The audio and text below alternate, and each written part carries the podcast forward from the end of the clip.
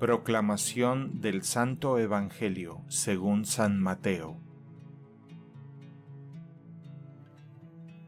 En aquel tiempo se acercaron a Jesús sus discípulos y le preguntaron, ¿Por qué les hablas en parábolas? Él les respondió, A ustedes se les ha concedido conocer los misterios del reino de los cielos, pero a ellos no al que tiene se le dará más y nadará en la abundancia, pero al que tiene poco, aún eso poco se le quitará. Por eso les hablo en parábolas, porque viendo no ven y oyendo no oyen ni entienden.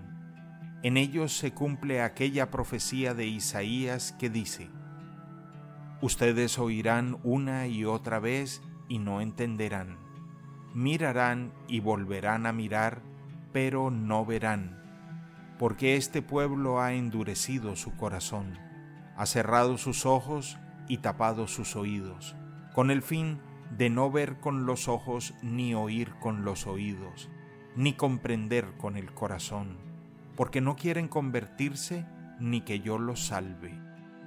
Pero dichosos ustedes, porque sus ojos ven y sus oídos oyen yo les aseguro que muchos profetas y muchos justos desearon ver lo que ustedes ven y no lo vieron, y oír lo que ustedes oyen y no lo oyeron.